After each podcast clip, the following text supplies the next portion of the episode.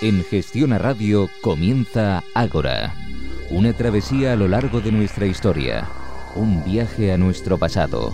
Dirige y presenta David Benito.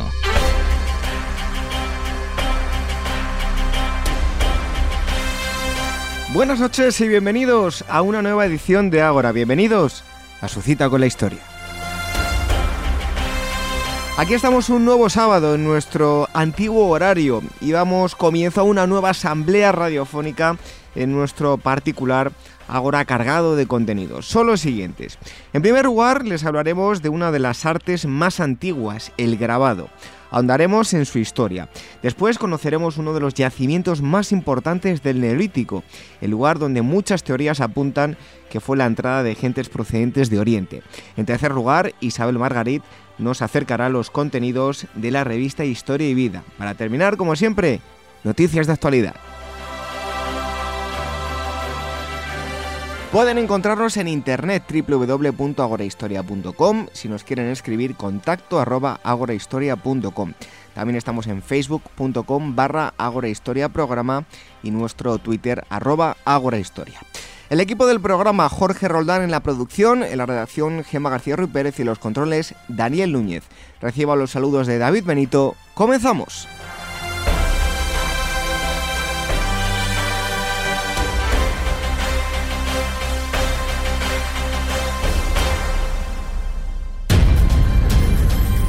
Arqueología, mitología, historia son los ingredientes que hacen de Pausanias una agencia de viajes especial. En Pausanias, arqueólogos e historiadores diseñamos itinerarios únicos para conocer de forma diferente nuestro extraordinario pasado. Descubre nuestros destinos en la web pausanias.com o llámanos al 91 355 5522. Ágora, con David Benito, en Gestión a Radio.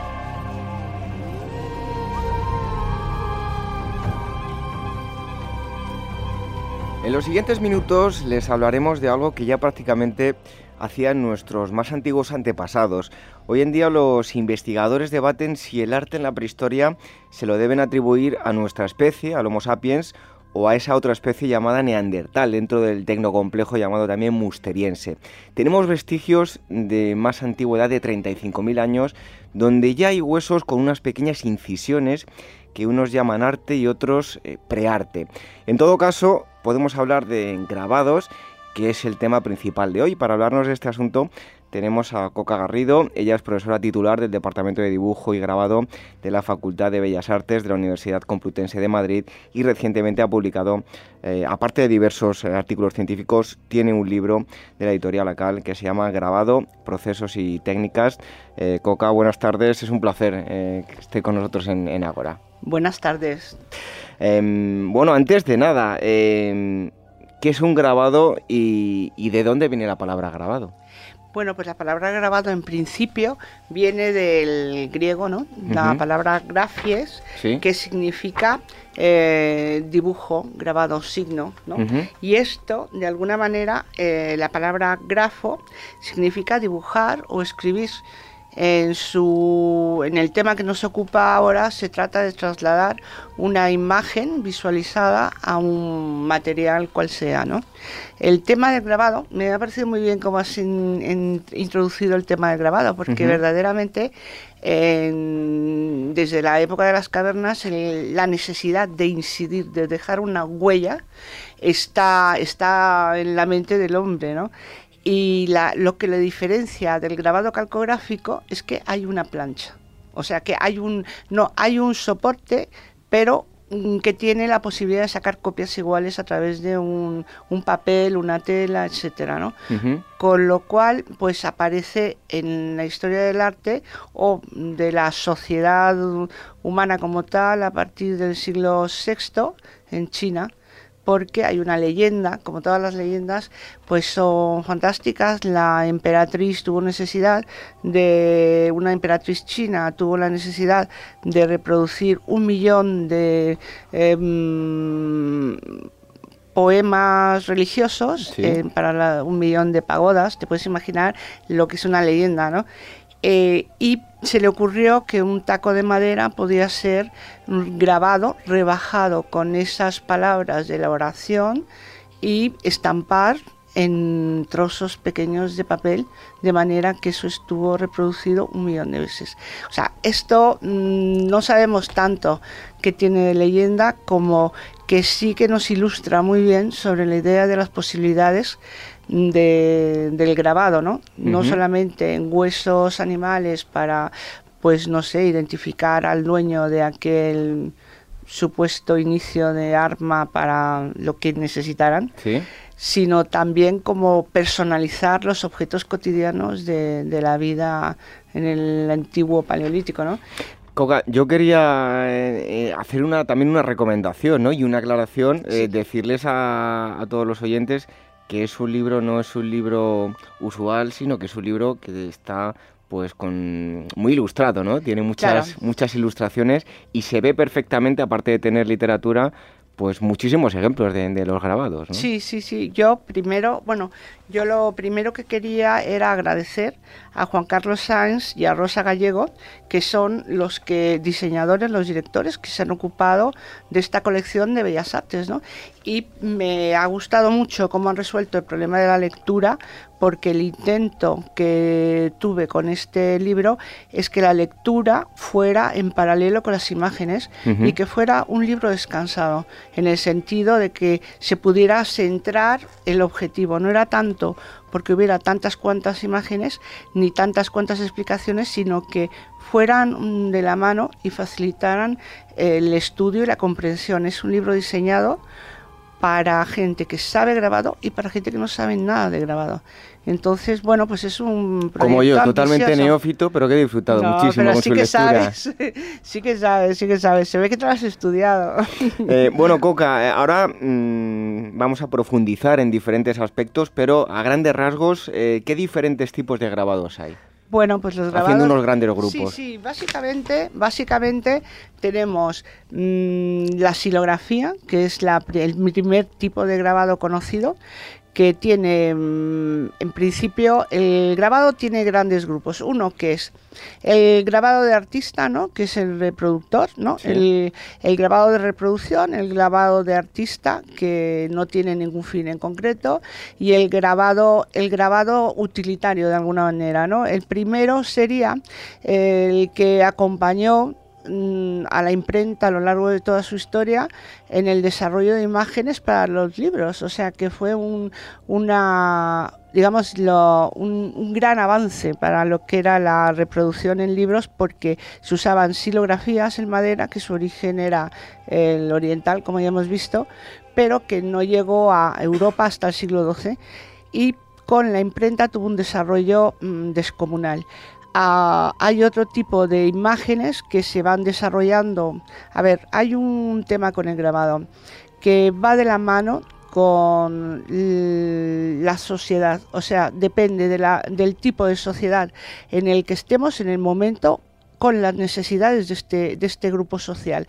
De manera que, por ejemplo, con el ukiyo-e, que es el verdadero origen de entre los chinos y japoneses, consiguen tener un verdadero carácter de grabado pues resulta que el ukiyo-e ilustra lo que es toda la, todas las necesidades de una sociedad muy cerrada, ¿no? con el mundo flotante, etcétera, que mm, tiene un éxito tremendo. De alguna manera eh, refleja el teatro, la vida social, las geishas, lo, la vida cotidiana. Hay libros que son ilustrativos de todas las cosas existentes o todos los animales como de, tipo enciclopédico, prácticamente sin texto, ¿no? Son puras imágenes grabados en silografía.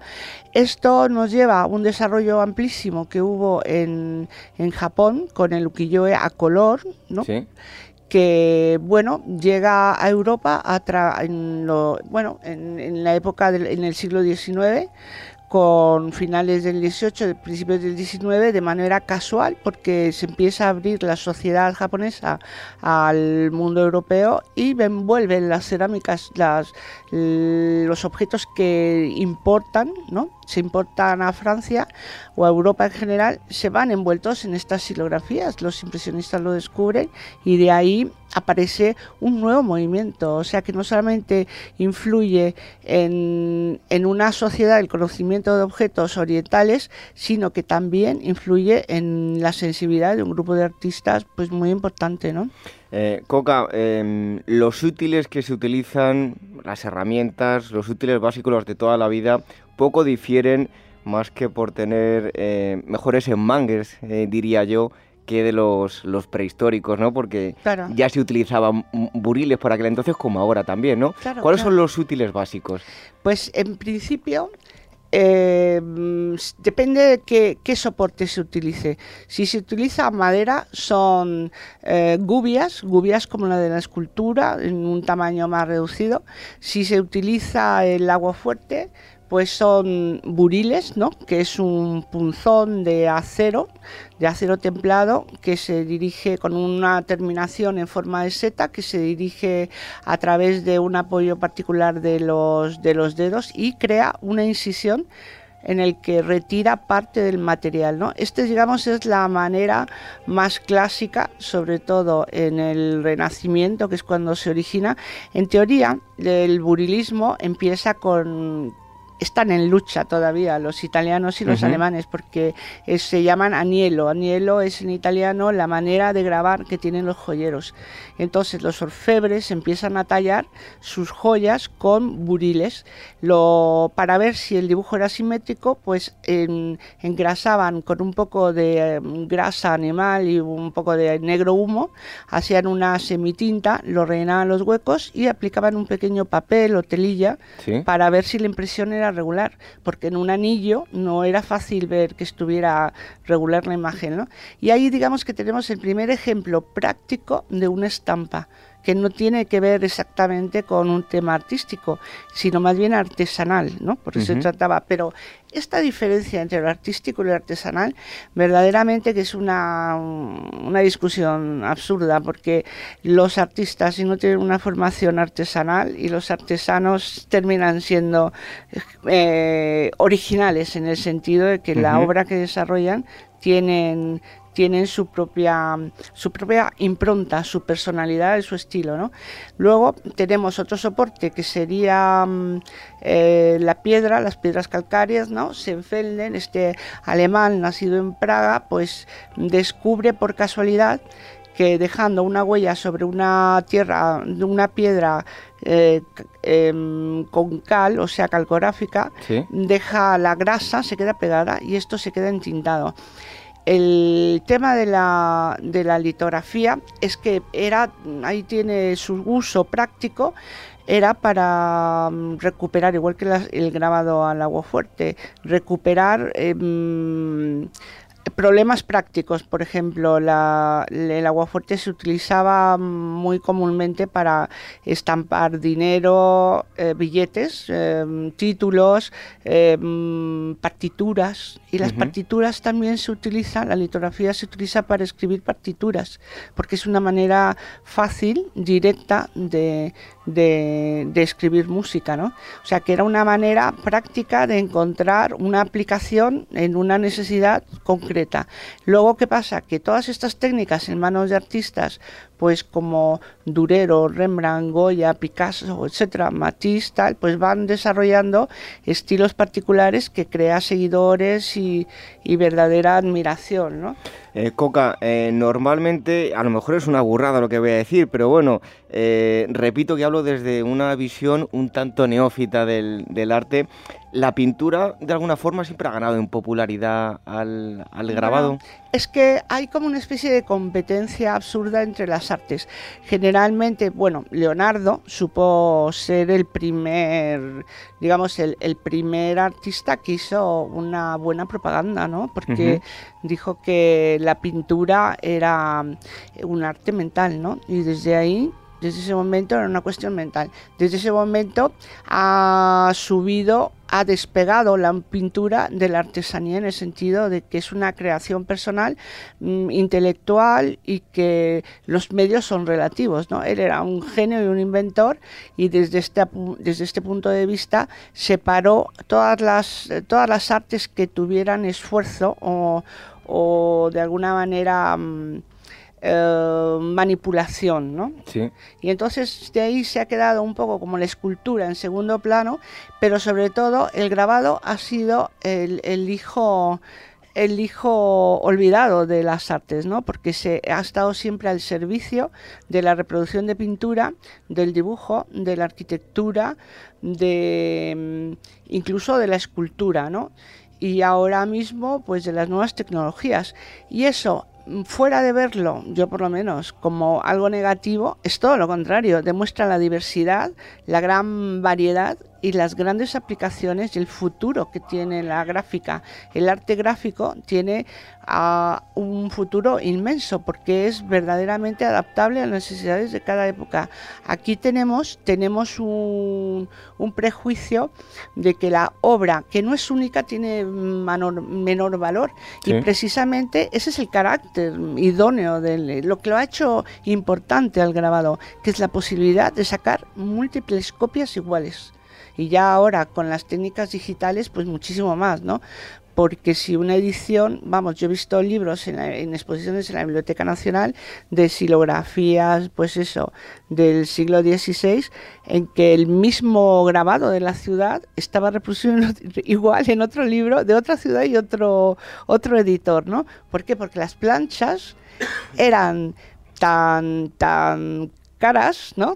Que, y tan largas de vida que ¿Sí? seguían utilizándolos, lo cual resultaba pues muy, muy, económicamente muy rentable para los editores y para todos, ¿no? Bueno, estamos hablando de el grabado, los procesos y las técnicas, así se llama el libro que hoy viene a presentarnos su autora Coca Garrido de Acal eh, Bellas Artes. Nosotros hacemos una pequeña pausa y enseguida estamos de vuelta. De las legiones romanas a las divisiones Panzer, de los caballeros cruzados a los tercios de Flandes o los ejércitos de Napoleón. Sumérgete en la historia política y militar de la humanidad de la mano de la revista Desperta Ferro, con artículos a cargo de especialistas internacionales y el mejor aparato gráfico. A la venta en librerías, kioscos, tiendas especializadas y www.despertaferro-ediciones.com. Estamos de vuelta, estamos hablando con Coca Garrido, que es autora de Grabado, Procesos y Técnicas de la editorial ACAL eh, Bellas Artes. Y me decía Coca durante la pausa, llevas una serigrafía en, en tu camiseta. Ahora vamos eh, a poner una fotografía en nuestro Facebook de, de, de lo que tengo en, en, la, en, la, camiseta, porque además si pronunciamos esa palabra, ¿no, Coca? Serigrafía sí, nos suena a algo bastante moderno, sin embargo al menos eh, sus antecedentes son más antiguos de lo que podemos imaginar, ¿no? Pues son antiquísimos porque se, el nombre viene de seda, Seri uh -huh. quiere decir seda y grafía, dibujo en seda. Se trata de que originalmente en una seda de una trama bastante cerrada se aislaban zonas donde no pasaba la tinta y zonas que quedaban abiertas. Eso montado en un bastidor de madera se trasladaba la tinta por presión con una rasqueta y quedaba sobre un lienzo, una tela, una, una, el metal, cualquier cosa, llegaba la imagen. Esto tiene origen oriental, porque pareciera que la sabiduría viene de Oriente, ¿no? Uh -huh. y, y, el tema es que se llega a aplicar en los años 60 en, a través del el ejército norteamericano, que necesitaban un sistema rápido, sencillo, económico mm, y que además no se degradara con los elementos, porque los aviones, la, toda la maquinaria de la guerra iba numerada, clasificada, catalogada con números hechos en serigrafía. Uh -huh. Entonces ya evidentemente ya no usan una tela de seda, sino que usan bastidores de nylon y esto de alguna forma deriva a un lenguaje nuevo, depende en manos de quién. Andy Warhol utilizaba la serigrafía y la, serigrafía también es mmm, un proceso que admite procesos fotográficos de sensibilización, como Rausenberg, un pintor norteamericano de los años 50 que proyecta sobre un lienzo una, una imagen eh, fotografiada que es lo que me recuerda a tu camiseta, ¿no? Porque es como Londres, ¿no? Pero Londres muy pictórico, muy abierto a dos colores y la serigrafía lo que tiene la ventaja es que son eh, formas generalmente, en principio sencillas, pero no tanto, porque se pueden crear texturas, transparencias, superposiciones muy económicas, se pueden poner muchos colores, cosa que dificulta bastante el grabado en general, y en cambio la serigrafía es baratísimo, y esto se aplica en la vida cotidiana, con lo cual es muy interesante, ¿no? Cómo los temas artísticos están mezclados con la vida de la gente, que yo creo que es ahí donde está verdaderamente el lenguaje de cada época. Eh, Coca, te voy a poner en un pequeño compromiso y te voy a explicar por qué. Eh, no hace muchas semanas nos visitaba un gran experto en, eh, en arte paleolítico, Sergio Ripoll, y yo le hacía una pregunta que te la, te la hago a, a, ti también, y es, yo personalmente creo que de alguna forma el que lo hace por primera vez, para mí tiene más valor. Entonces, ¿podemos darle más valor a un grabado de los prehistóricos donde no tenían técnicas y ellos de alguna forma lo iniciaron que los que hemos evolucionando eh, las técnicas que ya hemos tenido parte aprendida, ¿debemos darle más valor a eso? Bueno, yo... O cada uno tiene su valor. Mm, yo pienso que el primero que descubre algo es el que ha creado la humanidad. O sea, el primero que descubre que el arroz se puede mm, procesar y hacerlo comestible. El primero que descubre un fruto lleno de pinchos que cree que descubre que eso es comestible porque le ha utilizado una piedra, pues yo creo que el, el origen el origen tiene un valor incalculable, porque todos los demás somos pequeñas sumas. Somos pequeñas sumas de la historia, de lo que vamos conociendo de los demás. Me hablabas antes de las herramientas. Las herramientas son el, primero que monta su primer buril, le aplica un paño, el otro le pone, el siguiente le pone un trozo de madera, el siguiente lo adapta a la mano, el otro inventa otra cosa, pero siempre es a partir de algo. Entonces yo creo que mm, esa luz de inteligencia, de haberlo hecho por primera vez, todo lo demás es en reescribirlo. Lo único que el arte lo que tiene es la, virtud de con nuevas técnicas crear nuevos lenguajes, nuevos mensajes para nuevas necesidades. Entonces en esa dinámica, pues de alguna forma todos somos creadores, ¿no? Lo que pasa que hay algunos son muy, muy brillantes y son inigualables. Un amigo mío me decía, Paul Klee es increíble, mm, es tan creativo que al mismo tiempo ha abierto muchas posibilidades de entender el arte, pero también ha cerrado muchas puertas porque ya no se puede volver a hacer aquello, ¿no? Tenemos gente como, pues ya te he dicho antes, Picasso, Rembrandt, el mismo Goya, y, Goya era un admirador de Velázquez y, entiende la forma a través de un pintor, pero un pintor del siglo XVII, que también era contemporáneo de, Rembrandt, o sea que... Precisamente eso te quería preguntar, eh, que nos dijeses pues autores, entre comillas, eh, clásicos, si lo podemos entender así, y autores que a lo mejor no han dado conocidos, eh, pero que están actualmente en activo y de los que también podemos disfrutar. Bueno, yo creo que es a ver, tanto en todo el mundo hay muchísimos artistas actualmente, pero si nos centramos un poco en España, por ejemplo, un artista que a mí me encanta es Broto. Broto es mm, eh, magnífico, es un pintor mm, de Zaragoza, no sé exactamente. El tema es que él igual pinta, que graba, que, que monta escenarios, yo qué sé, es una maravilla, ¿no? Y todo lo que hace, de alguna manera, a mí me recuerda a las cuevas, a las cuevas primitivas, ¿no? Porque tiene ese impulso primígeno que a mí me fascina. Con una paleta muy reducida consigue, vamos, y, y estoy hablando de Broto como podía hablar de muchísima más gente, ¿no? Pero sí, sí hay vamos, mm, no sé, no quiero hacer una, un listado, porque si hago un listado pareciera que siempre me dejo a alguien y siempre quedo mal, ¿no? Pero eh. sí que hay muchos artistas muy creativos, ¿eh? Cocal, ¿el grabado está más presente en nuestros días de lo que podemos llegar a imaginar? Pues tú lo llevas puesto, o sea que fíjate tú.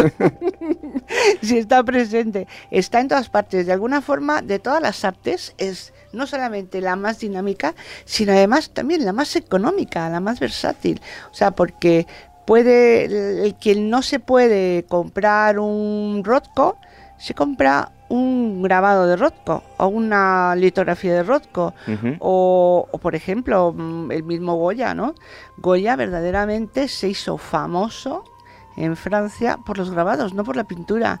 La pintura prácticamente estaba cerrada en palacio y estaba mm, reducida a unos pocos, ¿no? Incluso la pintura de Caballete, ¿no? La duquesa de Alba, la de Osuna, todo, pues eran círculos pequeños. Los caprichos empiezan a circular entre la entre la mm, gente de la corte como como un divertimento, ¿no? Como una crítica, ¿no? a ellos mismos además y ellos la promocionaban y tal. Eso casi le cuesta a Goya el paso por la Inquisición, ¿no? Tuvo que donarla al rey y bueno, tampoco hizo mal negocio, consiguió, consiguió una renta por vida para su hijo, ¿no? Con lo cual, pero vamos, que sí, que el grabado se hace famoso en Francia y es ahí donde se le, se le empieza a, a considerar como moderno porque la pintura española en Francia no gustaba, resultaba demasiado mm, brusca, ¿no? Y en cambio la sátira de Goya, ¿no? Su imbricación política, pues era muy interesante, muy nueva. Antes de marcharnos, eh, Coca, si te tuvieses que quedar con una obra, bueno, venga, te dejo eh, dos, tres, dos, tres obras eh, que sean un grabado, evidentemente. Claro. ¿Cuál podríamos decir? Pues un autorretrato de Rembrandt, ¿no? Eh, un, el que sea. Sí. Eh, un capricho de Goya y y la melancolía la melancolía de Durero. Dirás que no he cogido ningún grabado contemporáneo pues hubiera no sé hay tantos. Me encantaría tener pues no sé un guerrero un tapies, un... ¿no? Y así puedo seguir. bueno, pues, eh, todos ustedes van a encontrar mucha más información en este libro que nos ha venido hoy a presentar eh, su autora Coca Garrido, grabado Procesos y Técnicas de ACAL en Bellas Artes. Muchísimas gracias por habernos dado esta pequeña leccióncita. no, espero que el grabado lo veáis con más cariño, ¿no? Se dice que se ama lo que se conoce, ¿no? Y la intención de este libro es eso pues seguro que muchos de ustedes van a descubrir, eh, como digo, está muy bien ilustrado y tiene también una buena eh, literatura. Así que nosotros eh, le damos las gracias nuevamente a, a, Coca, nos despedimos y seguimos aquí en Ágora con más cosas.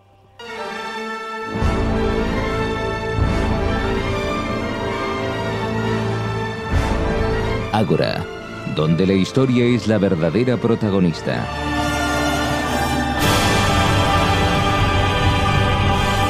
Con David Benito. A continuación les vamos a ofrecer una nueva entrega de la historia de las cosas, aunque hoy no les hablaremos exactamente de algo material, sino algo intangible, digamos, pero muy, muy molesto. Yo desde luego lo he padecido recientemente y por las fechas en las que nos encontramos seguro que muchos de ustedes también. Les hablo del catarro o creían que el resfriado no tenía su propia historia. Escuchen.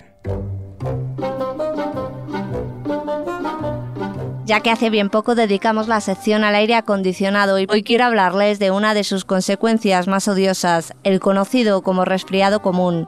Una enfermedad infecciosa y viral leve del sistema respiratorio que, que sepamos, existe desde que el hombre es hombre. ¿Cómo será que no me cuesta imaginar su origen dentro de una remota caverna donde el homínido de turno ha ido a descubrir lo último de lo último en arte rupestre? En la sala reina el silencio solo interrumpido por el crepitar de una hoguera, y es así hasta que precedido por un leve escozor tiene lugar el primer estornudo. Secreción nasal, dolor de cabeza, congestión, ojos llorosos, flemas y por supuesto tos. Mucha tos que se suma a un peculiar cansancio que debió dejar a esta primera víctima y sigue dejándonos a nosotros, hechos un verdadero guiñapo. Te traigo tu mantita, tío. ¿Dónde está? Aquí mismo. ¿Y por qué no la coges tú? Porque estoy. Lo curioso es que pese a que una cosa como esta lleva siglos atormentándonos, su identificación como tal no tuvo lugar hasta el año 1914. Vamos, hace nada. En dicha fecha, el científico Walter Krauss se decidió hacer algo cuanto menos poco apetecible, recoger muestras nasales de su compañero de trabajo. Gracias a ese gesto, la enfermedad pudo estudiarse mejor hasta llegar a la conclusión de que lo que Walter tuvo entre manos entonces era un problema de narices. Y tanto, los rinovirus o virus nasales son los causantes de la enfermedad que más personas lleva al médico cada año, el susodicho catarro. Y lo peor es que el muy granuja ni tan siquiera tiene cura. Pero como dicen los más entrados en años, ni falta que hace. Es bien sabido que todos sus síntomas desaparecen espontáneamente pasada más o menos una semanilla. Pero qué semana, señores, qué semana. ¿Ve esta píldora amarilla? Sí, señor. ¿Sabe para lo que es? ¿Para qué, señoría? Para recordarme que me tengo que tomar la azul. ¿Y para qué es la azul, señoría? No lo sé no se atreven a decirme. En fin, gracias a Dios lo que sí existe es un tratamiento médico que nos ayuda a aliviar los síntomas del resfriado.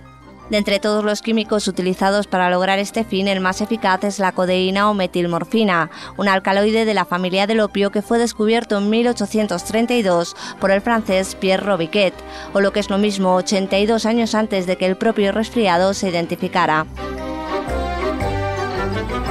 A la codeína se suman otros químicos como el destrometorfano, la hidrocodona, los descongestionantes nasales o incluso los antihistamínicos. Pero como pueden imaginar, antes que estos existieron miles de remedios caseros que con más o menos fortuna se utilizaron para plantar cara al catarro. el té de limón, el agua de panela, la infusión de orégano y hasta el típico y altamente efectivo caldito de pollo provienen de ancestrales tradiciones que beben de la sabiduría de meigas, brujas, druidas, curanderos, etcétera, etcétera, etcétera. Que es el mago más torpe del mundo. Mira, muchacho, yo tengo más magia en este dedito.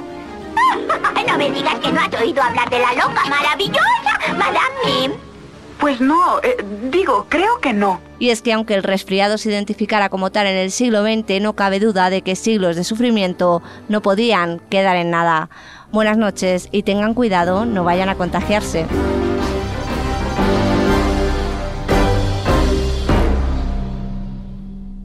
Ágora, con David Benito, en Gestiona Radio.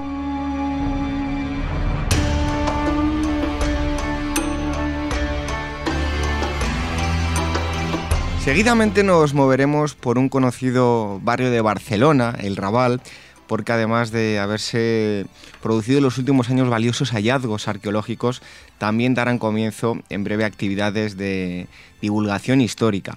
El responsable de este proyecto es eh, Juan Guibaja, él es doctor en prehistoria por la Universidad Autónoma de, Barcelona y también investigador contratado del eh, CSIC. Eh, Juan, muchísimas gracias por estar con nosotros. Buenas tardes y gracias por estar en Agora. Hola, buenas tardes, David. Eh, bueno, en primer lugar, ahora nos contará nuestro invitado de qué va todo esto. Sí que diremos que se va a centrar en la época conocida como Neolítico. pero Juan, ¿cuál, han sido, ¿cuáles han sido los hallazgos de estos últimos años? ¿Qué tipo de yacimientos se han encontrado y dónde? Vamos a ver, el Raval es uno de los sitios de las zonas de Barcelona especialmente en el que se han encontrado, que nos interesa a nosotros especialmente, restos de los primeros agricultores y pastores que llegaron a la península ibérica. Algunos de esos yacimientos fueron, han sido excavados durante los años 90, también durante los inicios de 2000, pero la verdad es que es algo que nunca ha parado, porque cada vez que se hace una construcción, que se remueve tierra en el barrio, vuelven a aparecer restos arqueológicos, ya sean del neolítico, de edad medieval, de edad del bronce. Nosotros, en, teoría, en, nuestro, en nuestro proyecto, nos interesan esos primeros agricultores y pastores, que son las primeras comunidades que ocuparon el plano de Barcelona. Eh, Juan, hay dos grandes grupos de investigadores, aquellos que defienden la teoría evolucionista, donde eh, las gentes de antes del neolítico que estaban en la península ibérica evolucionaron hacia una economía de eh, ganaderos y productores, y la teoría difusionista, o también llamada orientalista, donde gentes procedentes de Oriente llegaron paulatinamente penetrando en primer lugar en lo que es el Valle del Ebro Siguiendo esta teoría, eh, yacimientos de esta zona son sumamente importantes para entender eh, la llegada de estas nuevas formas económicas, ¿no? Pues sí, efectivamente, como dices bien, hay dos grandes teorías, después hay otras teorías que podríamos llamarles mixtas, es decir, que, que le dan importancia a ambas comunidades. Nosotros defendemos eh, que efectivamente hubo movimientos de población simplemente, entre otros eh, elementos, porque eh, los, los abiotipos que le llamamos, es decir, las especies domésticas que llegaron a la península ibérica, no existía la, la especie silvestre. Es decir, nosotros aquí, en la península ibérica, los cazadores recolectores que había previamente a que llegaran esta gente no podían cultivar esas semillas porque no existía el, silvestre, no existía la especie silvestre del trigo y la cebada, por ponerte un ejemplo. Hay otros elementos, otros elementos que se están moviendo, o que se están valorando, las cronologías absolutas o, los, o la información del ADN. En todo caso, nosotros sí que consideramos que, que son poblaciones que vienen eh, por la costa, desde la costa italiana, costa francesa, y llegan aquí a la península ibérica, pero que también hay que tener en cuenta el papel que jugaron esos cazadores recolectores que había también o que en algún momento se encontraron con ellos, con lo cual sí que defendemos ese movimiento de población, pero a la vez la importancia de eh, esas sociedades cazadoras recolectoras indígenas, si quieres, o previas a que llegaran esta gente. Para nosotros es importante, estos yacimientos son fundamentales porque son aquí se encuentran algunos de los restos de esas primeras comunidades eh, que llegaron aquí y que después se mantuvieron en el tiempo, es decir, llegaron aproximadamente eh, seguramente hacia el 5500 antes de Cristo, pero después tenemos evidencias de que eh, de manera repetida fueron ocupando el plano de Barcelona, en especial el Raval, y tenemos yacimientos, bueno, el mismo yacimiento eh, tiene ocupaciones después del 4000 antes de Cristo o más recientes. Eh, Juan, eh, ¿qué comían, cómo se vestían, en qué creían y cómo estaban eh, organizados estos grupos? Es una pregunta muy ambiciosa, o sea, cuatro en una, pero a grandes rasgos, ¿cómo eran estos grupos? Vamos a ver, con respecto a lo que comían, nosotros tenemos bastante más información sobre aquello que nos llega, por así decirlo, que no se conserva, por lo tanto muchas veces lo que es es basura, por así decirlo, que muchas de las cosas que son creencias. Es decir, la parte más ideológica, la parte más del pensamiento, eso se nos escapa. Es, muy, absolutamente complicado llegar a saber qué podían pensar o qué podían creer. En todo caso, con respecto a lo que comían, eh, no, se, no, no, son tan, no están tan alejados de nosotros. Eh, conocían la agricultura y, la ganadería, y la, el pastoreo, con lo cual tenemos, eh, conocían o explotaban el trigo la cebada, eh, explotaban también o, plantaban determinadas leguminosas como las habas, por ejemplo. Después conocían y explotaban y domesticaban animales eh, como el cerdo, como, como la cabra, como la oveja. También tenían perros, por ejemplo, tenemos constancia en algunos yacimientos de la existencia de perros. Y eso es eh, lo que comían y de lo que se alimentaban. Evidentemente también cazaban y recolectaban pues como podemos hacer casi prácticamente ahora. Nosotros también podemos ir a recolectar un día caracoles o recolectar espárragos. Bueno, ellos también, aunque conocían, la domesticaban los cereales y tenían eh, controlaban la domesticación animal, pues también cazaban y recolectaban. Por otra parte, eh, con respecto un poco a la parte más de, las ideas, un poco más de las, de, las creencias, en el Raval tenemos uno de los yacimientos quizás más importantes de, con respecto que nos pueden aproximar a esas, a esas cuestiones. Y es que hay uno de las primeras necrópolis neolíticas. ¿eh? Se llama, es un yacimiento que está en el Raval, que se llama San del Camp, y ahí se descubrieron aproximadamente unas 25 sepulturas. En esos enterramientos, son enterramientos normalmente individuales, aunque pueda haber alguno doble, normalmente son individuales en los que se le deja jugar. Es una, normalmente es una fosa, en el interior de la fosa se deja un individuo, que puede estar en una posición estirada o encogida, es decir, hay distintas posiciones y después se le dejan elementos de ajuar. ¿Qué se le dejan? Pues se le dejan pues en recipientes cerámicos, se le dejan útiles de, de siles o útiles de piedra, se le dejan hachas pulidas, se le dejan útiles de huesos, se le dejan ornamentos o los llevaba ya con ellos, esos ornamentos pero en todo caso tampoco se, nos, se alejan mucho a nosotros. Nosotros también, a nuestros muertos, a continuar, también les dejamos de alguna manera u otra elementos de jugar, con lo cual tampoco están tan lejos de nosotros. Eh, dentro de los yacimientos del Neolítico hay determinados útiles, como pueden ser, eh, por ejemplo, los dientes de hoz o determinados tipos de cerámica, que son característicos de este periodo eh, pero ¿podríamos hablar de una cultura material que caracterice a, los grupos de esta zona? A ver, como las primeras ocupaciones, sí que hay un elemento, quizás la cerámica es uno de los elementos que más nos marcan, su morfología o las, o las decoraciones, ese elemento que, por así decirlo, siempre marca una cronología relativa, ¿no?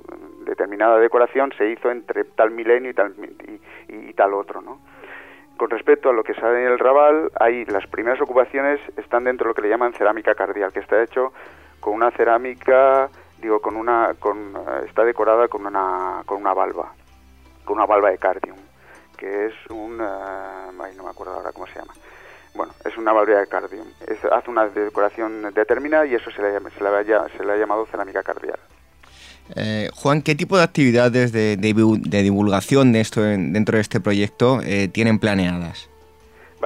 con respecto a la divulgación es, nosotros queremos llevar todo esto que conocemos, todo, esto que, te, he estado explicando, que es, eh, es, una parte, si quieres, más científica, queremos llevarla a la calle, a la calle de una manera muy sencilla, muy didáctica y muy sencilla, ya todos los, ya todos los rangos de edad, sexos, eh, situación personal, eso no nos importa. Por ejemplo, para los niños lo que estamos preparando es hacer un teatro de marionetas en la que explicamos una explicamos una, una pequeña historia y en el que aproximamos la prehistoria y la arqueología a esos niños. ¿De acuerdo? Hacemos una pequeña historia y le damos una información que es lo que nos interesa. Esa información está alrededor de esa historia. Pues por ejemplo, imagínate que eh, queremos que los niños eh, entiendan que no había dinosaurios en aquella época, aunque los ven en los dibujos, que no había dinosaurios en aquella época.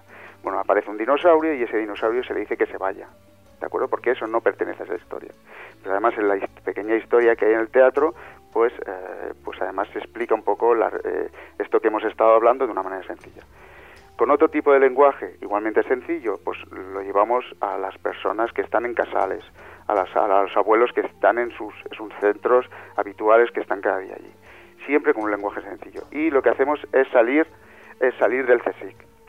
¿De acuerdo? Lo que hacemos es salir CSIC y hacer actividades, pues imagínate, en un, en un bar o actividades en una panadería, en un casal de barrio. Esa es la idea. ¿De acuerdo? Y por último, eh, que entre las actividades he visto que se va a hacer, eh, se va a enseñar cómo se hacía, cómo se elaboraba eh, cierto utillaje a los asistentes a las actividades. Eh, ¿Qué tipos de útiles vais a fabricar? Vale, normalmente esas, esas eh, conferencias, esas charlas, a mí me gusta decirle más charla que conferencia, porque normalmente lo que hacemos es que sea una cosa muy interactiva. Es decir, no, no, queremos que, que nosotros desde el CSIC vengamos a dar una conferencia en la cual ellos escuchan y no actúan. Es decir, es una cosa muy interactiva. Bueno, dentro de esas charlas, que normalmente es una pequeña charla de 20-30 minutos, habitualmente eh, lo unimos a, una demostración de la elaboración de útiles, la elaboración de fuego, de cómo se hacía la cerámica.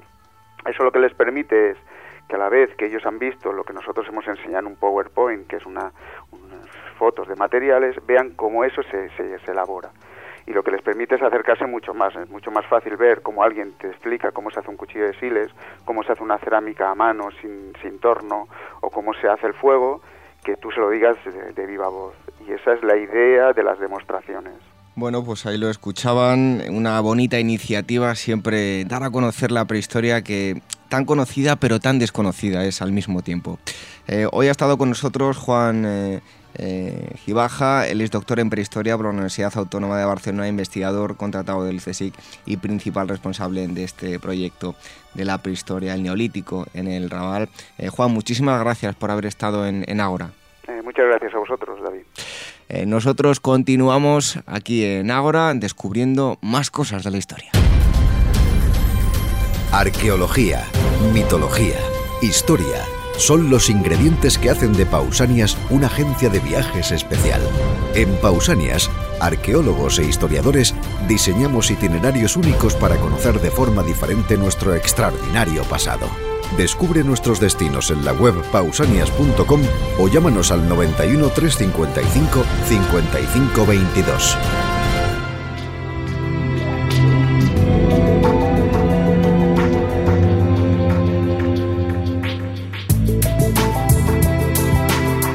1 mes la música nos indica que es el momento de dar la bienvenida a Isabel Margarit, que es directora de Historia y Vida. Eh, bueno, bienvenida un mes más a, a Ahora, Isabel. Hola, ¿qué tal David? Bueno, pues como todos los meses nos adelanta los contenidos del eh, próximo mes, del mes de junio, que ya pueden acudir a sus kioscos y disfrutar con tantos reportajes como hoy. Les vamos a dar unas pequeñas pinceladas de algunos de ellos, porque el dossier principal gira en torno a Polonia 1989 y algo que tiene que ver con la democratización, ¿no? Así es. Fíjate cómo pasa el tiempo, pero ahora precisamente en estos meses inmediatos, en la fecha, la fecha clave arranca el 4 de junio, se conmemora el vigésimo quinto aniversario de, de las primeras elecciones, diríamos, semidemocráticas en Polonia después de más de 40 años bajo la órbita soviética. Es un hecho muy importante, obviamente para el país, para Polonia, porque significó el principio del fin, digamos, de estar pues, sometido pues, a un régimen totalitario y empezar a entrar dentro de una dinámica democrática, pero a su vez me gustaría remarcar que esa fecha que ya digo se empezará a conmemorar el 4 de junio y proseguirá en los meses siguientes, significará algo tan importante como que esa mecha encendida en Polonia se extenderá, se extendió ya digo hace 25 años, a los países europeos situados bajo la órbita de la URSS. Recordemos pues la antigua Checoslovaquia, Hungría, Rumanía, que culminarían su evolución política siguiendo pues el mismo modelo incruento abanderado, abanderado por los miembros de aquel mm, legendario, evidentemente histórico, pero ya casi legendario sindicato independiente llamado Solidaridad, todos tenemos en mente, bueno, sobre todo los que ya tenemos alguna alguna edad, pues la figura de Lech Walesa, eh, no sé si recordáis, vamos, un personaje que llegó además a ser presidente de Polonia y que encabezó la revuelta, la insurrección, digamos, la, de eh, la oposición polaca y, por supuesto, otra gran figura que fue la del Papa recientemente canonizado Juan Pablo II, polaco, como todos nos acordamos, quien tuvo también un papel crucial en el desarrollo de este proceso, como posteriormente la historia ha ido confirmando. Eh, ya digo, este, esta, este, este reportaje, este dossier, porque realmente está planteado mm, con absoluta profusión tanto de imágenes como de datos históricos como de testimonios, creo que puede ser muy revelador, sobre todo de cara a los meses que vienen. Recordemos que este mes de noviembre, en noviembre del 14, 9 de noviembre, se conmemorará también el vigésimo quinto aniversario de la caída del muro de Berlín. Precisamente el hecho polaco, el ejemplo polaco, el estallido polaco, estallido, repito, incruento, pero estallido revolucionario, significó el primer paso de cara a la caída de esas fichas que significaba pues ese gran bloque de países de países del este de Europa, mm, digamos pues pues bajo la órbita soviética. Mm, bueno, recordamos a los oyentes que aquí estuvimos hablando con eh, el que era el embajador español en la RDA en el momento de la caída del muro de Berlín y resulta apasionante pues todo ese eh, proceso de la desintegración del comunismo en, Europa. Eh, otro de los artículos también de los que se habla este próximo mes de junio en Historia y Vida, bueno, pues un pequeño cóctel que podríamos decir la Dolce Vita, Fellini, Roma, Hollywood en el Tíber, unos ingredientes que nos han dado este reportaje, ¿no? Así es, así es, verás, eh, todos tenemos en mente la, la, maravillosa, la obra maestra de Fellini, pues eso, la Dolce Vita. Em, pero aquella, aquella cinta inmortal, que forma parte de la historia del cine obviamente, refleja en cierto modo lo que realmente existió en básicamente durante los años 60 en una Roma que recordemos, pues Roma también sufrió su propia, Roma, Italia en general, su propia y dura posguerra. En los años 60 las circunstancias empezaron a cambiar, la ciudad se volvió fundamentalmente, fíjate qué curioso, por efecto de la, de la presencia de los estudios de, de. Cinecittà fueron creado, fue creado durante el fascismo, unos estudios cinematográficos, y en aquellos años 60 ofrecían pues unos precios muy competitivos para la industria estadounidense. ¿Qué significó ello? Pues que las principales estrellas del momento, tanto americanas como europeas, fueron a firmar allí grandes producciones. Por ejemplo, mm, empezaron pues con Cuobadis, el célebre Cuobadis, y luego ya eso fue en los años 50, y luego ya en los 60, pues se creó un auténtico y vigoroso Star System que llegó, o sea, que permitió que la ciudad romana pudiera adquirir el nombre de Hollywood sobre el Tíber. Mm, claro, esto de ello significó mm, pues eh, mm, escenas deliciosas, maravillosas, divertidísimas, pero naturalmente pues episodios de desenfreno, pues sobre todo eso, en los corrillos que de la capital italiana eh, protagonizados básicamente pues, por las estrellas de la época. Fueron unos años que, muy concretos que luego pues entraron en declive pues porque ya sabemos todos cómo pasa el tiempo y cómo pasan las modas pero por allí circularon pues claro obviamente desde Sofía Loren, Marcello Mastroianni, Brigitte Bardot Audrey Hepburn, Jane Mansfield, en fin, y bueno, pues unos más recatados, otros más, digamos, mm, en fin, desenfrenados, vivieron pues mm, días de cine y noches de, en fin, de desenfreno y de diversión que quedaron inmortalizadas, como todos sabemos, por esas célebres figuras de los paparazzi, que también retrató, nunca mejor dicho, Fellini, pues en su, en su, en su célebre película. Ya digo, es un artículo muy bonito, muy interesante, yo creo, tanto desde el punto de vista histórico, porque también forma parte de la historia naturalmente este episodio, y especialmente gráfico, un despliegue de magníficas imágenes que creo que gustarán muchísimo a los lectores.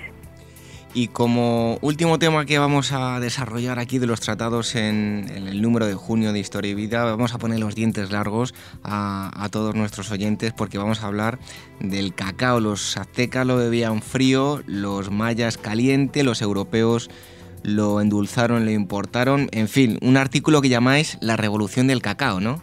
Sí, sí, y además yo querría insistir en este término muy brevemente. Aparte de que el artículo es una delicia, como el propio chocolate, fíjate, mm, titulamos, este, titulamos precisamente así La Revolución. Cuando hablaba con el autor y para encargarle el tema, le comentaba que verdaderamente yo creo que debe de ser el producto, la sustancia más apetecible por todas las culturas.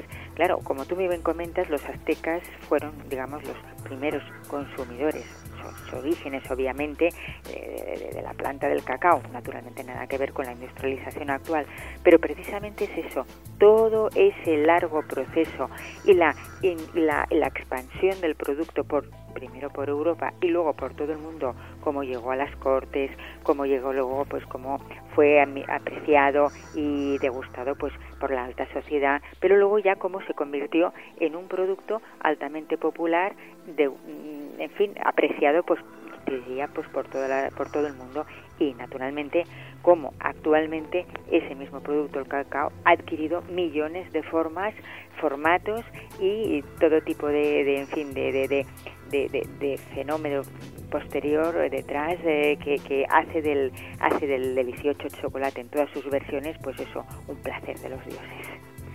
Bueno, y otros artículos de los que podrán disfrutar en este perdón, número de, de, junio de Historia y Vida, el monasterio de Poblet, una joya del Cister, o también algo curioso, el Sherlock Holmes de carne y hueso. Isabel eh, Margarit, muchísimas gracias por haber estado hoy con nosotros y adelantarnos esos contenidos de la revista Historia y Vida. Y como siempre, pues te emplazamos justo dentro de un mes para que nos avances los contenidos del mes siguiente.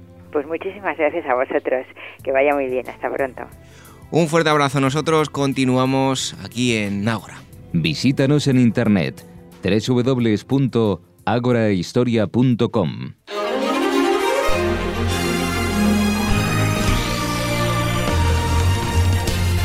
Llega el momento de las noticias de actualidad con Gemma García Ruiz Pérez. Bienvenida. Buenas noches. Vamos con esos titulares. Descubren un tesoro dentro de una escultura budista. Como si se tratase de una muñeca rusa, esta semana hemos sabido que un tesoro albergaba otro. Y es que en el abdomen de una escultura de la diosa china de la misericordia se han encontrado una serie de tablillas, joyas y piezas de porcelana. El hallazgo ha tenido lugar en el condado de Dazú, en el interior de una colosal escultura fechada en el siglo VII, que junto con otras fue declarada Patrimonio de la Humanidad por la UNESCO en 1999. La estatua mide 7,7 metros de altura y 12,5 metros de ancho, y ahora sabemos que tras su mirada perdida y sus 830 manos habitaba un misterio, pues hechos los primeros análisis se cree que las inscripciones encontradas en su interior recogen oraciones de bendición y también de buena fortuna. Un grupo de chavales descubre una momia durante una excursión. Cuando abandonaron la clase rumbo a una excursión que prometía hacerles sentir en la piel del mismísimo Indiana Jones, seguro que ninguno de estos estudiantes de educación básica pudo siquiera imaginar lo que les depararía aquel día. Sus pequeñas manitas estaban a punto de descubrir nada más y nada menos que una momia chinchorro de 7.000 años de antigüedad que había pasado siglos escondida en las inmediaciones de la ciudad de Arica, Chile. La cultura chinchorro formó parte de las poblaciones costeras más antiguas de Sudamérica y desde que a principios del siglo XX se hallaran sus primeros vestigios, sabemos que algunas de ellas son incluso anteriores a las egipcias. Un hombre ruso pesca la estatuilla de un dios pagano de 4.000 años de antigüedad. Nikoli Tarasov estaba pasando el día con un amigo y a buen seguro ninguno de los dos esperaba que su red sacara del río semejante presa, pero así fue. Lo que en un principio les pareció una curiosa roca con forma de cara, resultó ser una estatuilla que según los arqueólogos locales probablemente vale su peso en oro. El objeto fue tallado en plena edad de bronce, a partir de un cuerno de unos 30 centímetros de alto y 5 de ancho.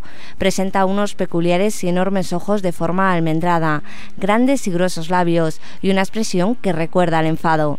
Por el momento no puede decirse con seguridad a qué cultura pertenece, si bien ya hay quien sostiene que tiene rasgos comunes con la Okunei o la Samus. Descubierto en Egipto un templo de hace más de 2.200 años. 120 kilómetros al sur de la capital de Egipto, los arqueólogos han descubierto un templo de la época del rey Ptolomeo II que vivió entre el año 246 y el 282 a.C.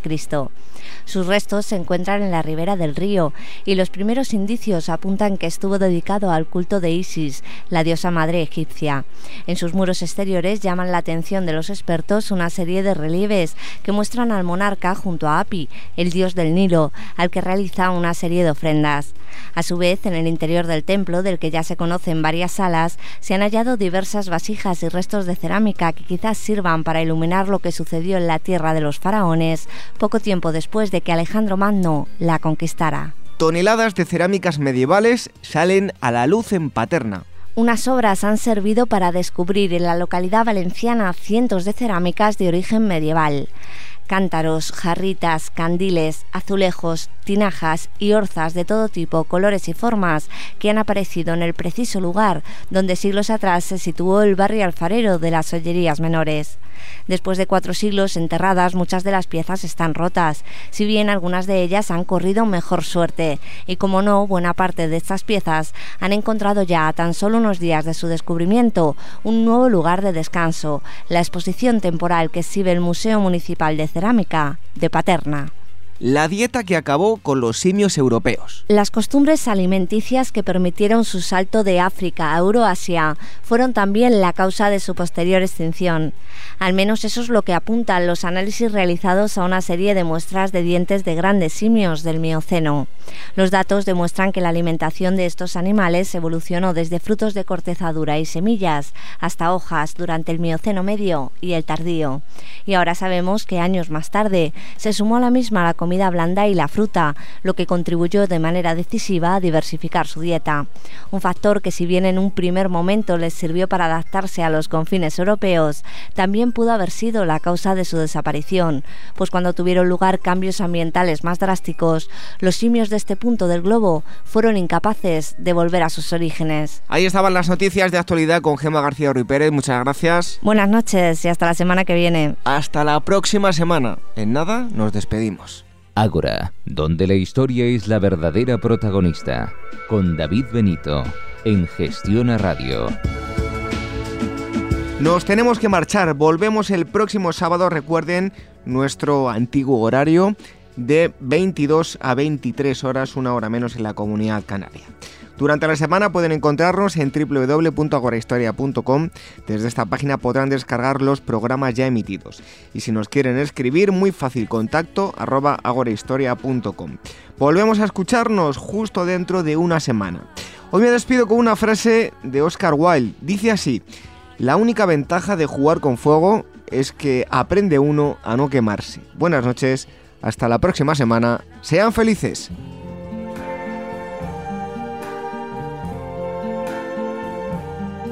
I see trees of green, red roses too. I see them bloom for me and you. And I think to myself, what a wonderful world.